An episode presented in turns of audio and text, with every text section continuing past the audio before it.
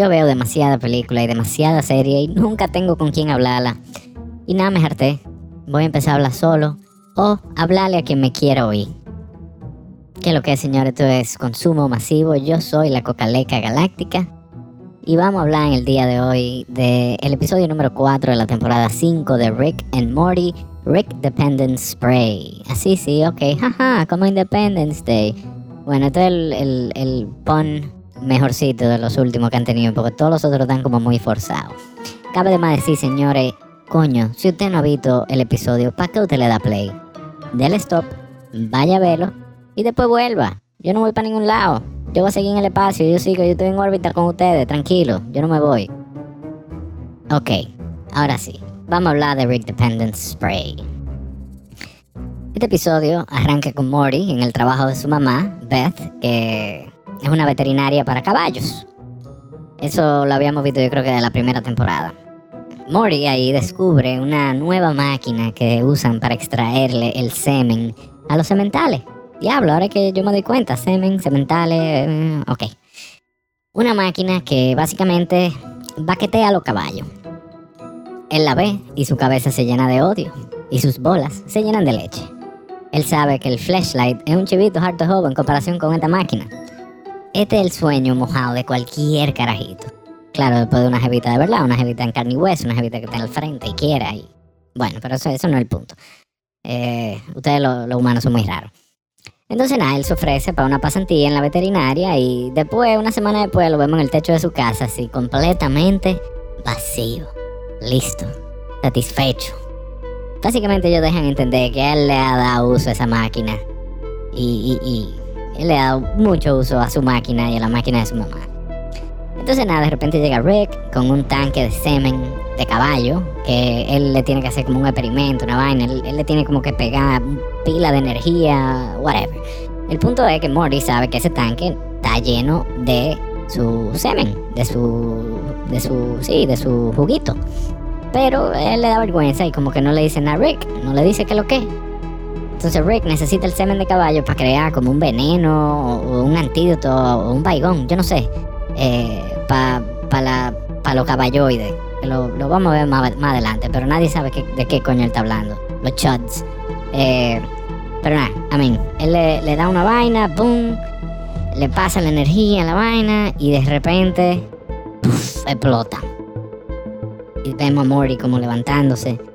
Eh, y de repente toda la esperma que había en el tanque se vuelven como demonios. Así, imagínense como unos perros rabiosos sin patas que vuelan y que son literalmente unos espermatozoides gigantes rabiosos con dientes que se comen a la gente. Entonces nada, hasta ahora el episodio va bien, es un plot loquísimo, típico de Rick and Morty. Eh, y, y, y, todo va bien, hasta ahí como que vamos bien con el episodio. El episodio me está gustando, pero nada. El presidente manda a buscar a Rick, a Morty y a toda la familia para ver, obviamente, si es culpa de ellos, porque cualquier vaina rara que pase en este mundo es culpa de Rick y es culpa de Morty. Pero nada, el, presidente por alguna razón le cree a Morty y empieza a decir que Morty nunca dice mentira, que si él lo niega él le va a creer, que Morty, ¿cómo va a ser que Morty diga mentira? Ese muchacho, ¿cómo va a ser? Pero obviamente sabemos que es mentira.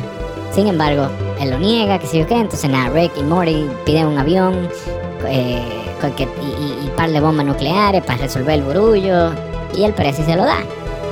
Ahí entonces nada, Rick y Morty se montan y se van.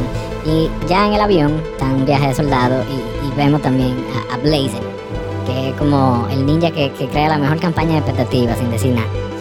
Y de repente como que le, empiezan a atacar al avión porque lo, lo, lo, los los eh, como que evolucionan y se vuelven inteligentes, se vuelven como tribales, construyen un maldito trebuché.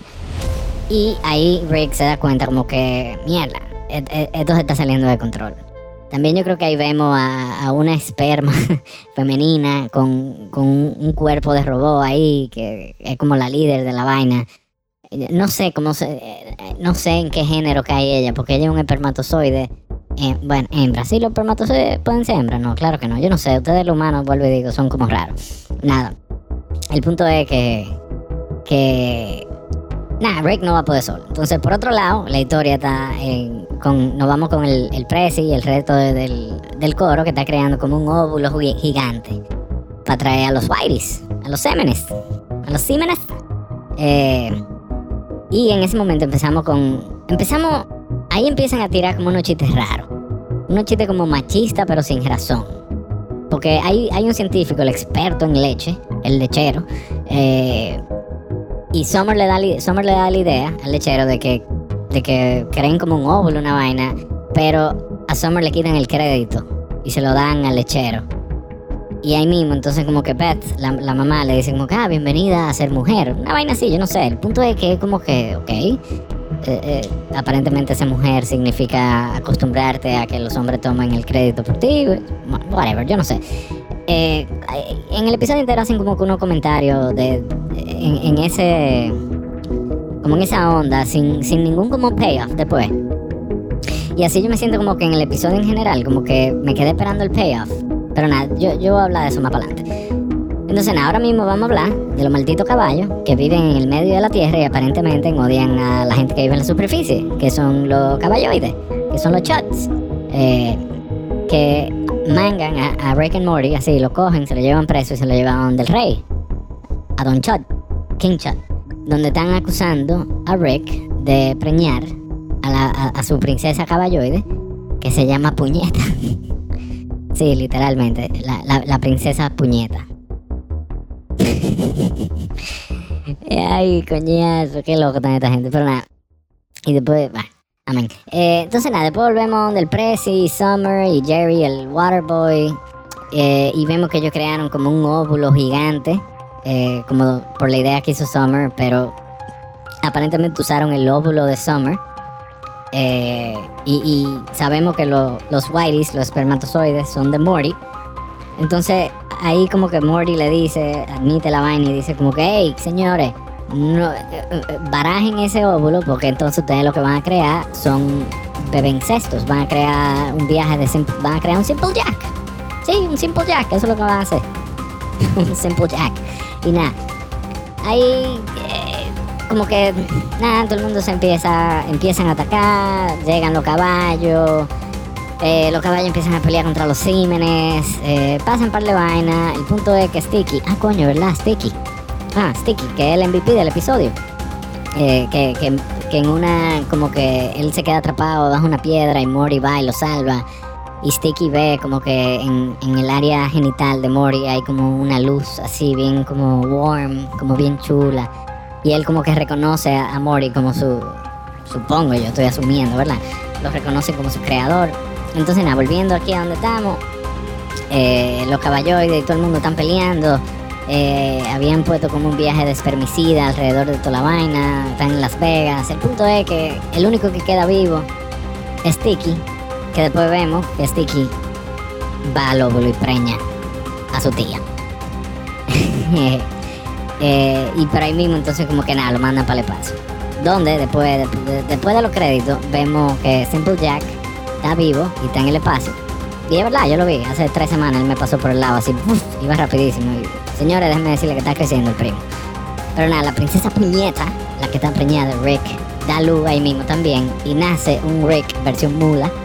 Y el eh, eh, Rick mula ahí como que empieza, se entierra bajo la tierra y se va. Y, Puñeta le dice que, ah, no, tranquilo, no hay que bregar con él.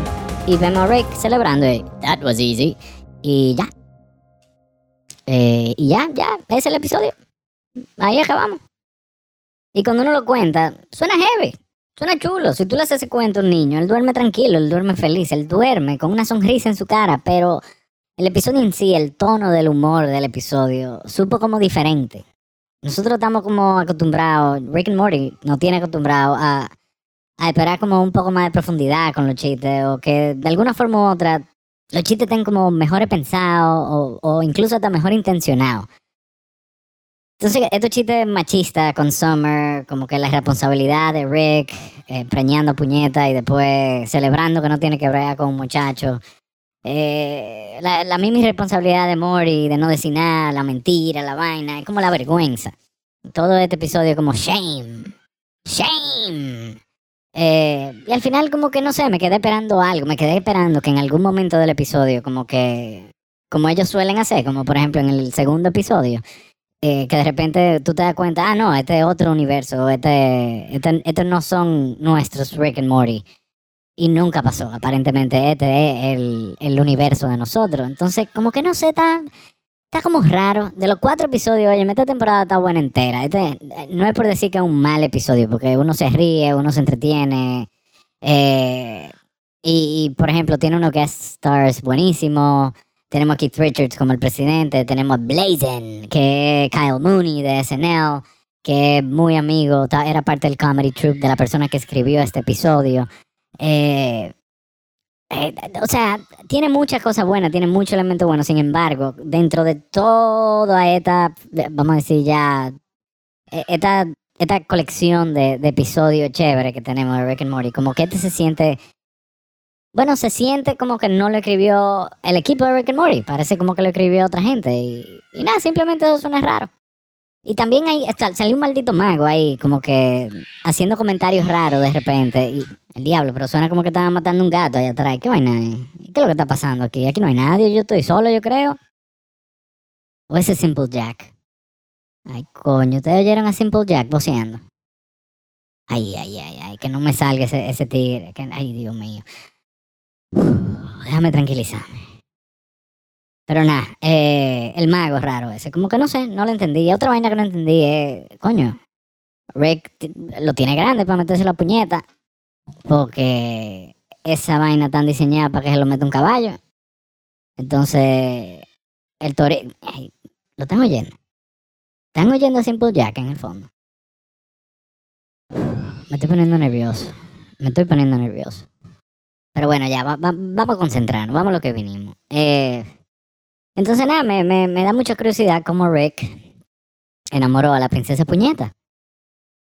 Me lo imagino así, como que él se la llevó al inodoro, al inodoro especial de él, donde él no había vuelto desde que su mejor amigo se murió. La llevó para que conociera las flores, para enseñarle el paisaje, para introducirle su pene. Pero antes le dedicó una canción. Me lo imagino así, él se cogió un piano, la miró a los ojos fijamente y le dijo, Oye, oye, escúchame.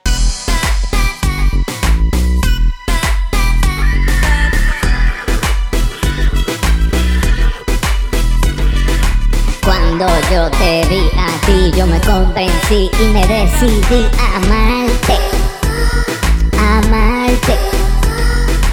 Nunca sé ni lo comprendí porque yo en ti yo me perdí. Coño, qué maldito arte.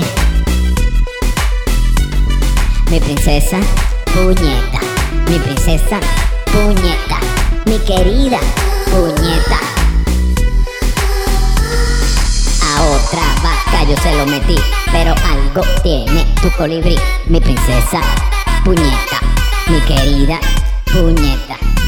Ay, puñetica, al principio yo me cohibí, pensé que no le iba a llegar. Tu cosita está diseñada para cosas mucho más largas, pero yo me atreví como quiera. Me llené de valor y te llené el tanque, el tanque. Me llené de valor, te llené el maldito tanque, princesa, puñeta, mi querida puñetica, princesa, puñeta, princesa, puñeta. A otra vaca yo se lo metí, pero algo tiene tu colibrí, princesa, puñeta, puñeta, ay, puñetica. Yo no la tengo chiquita.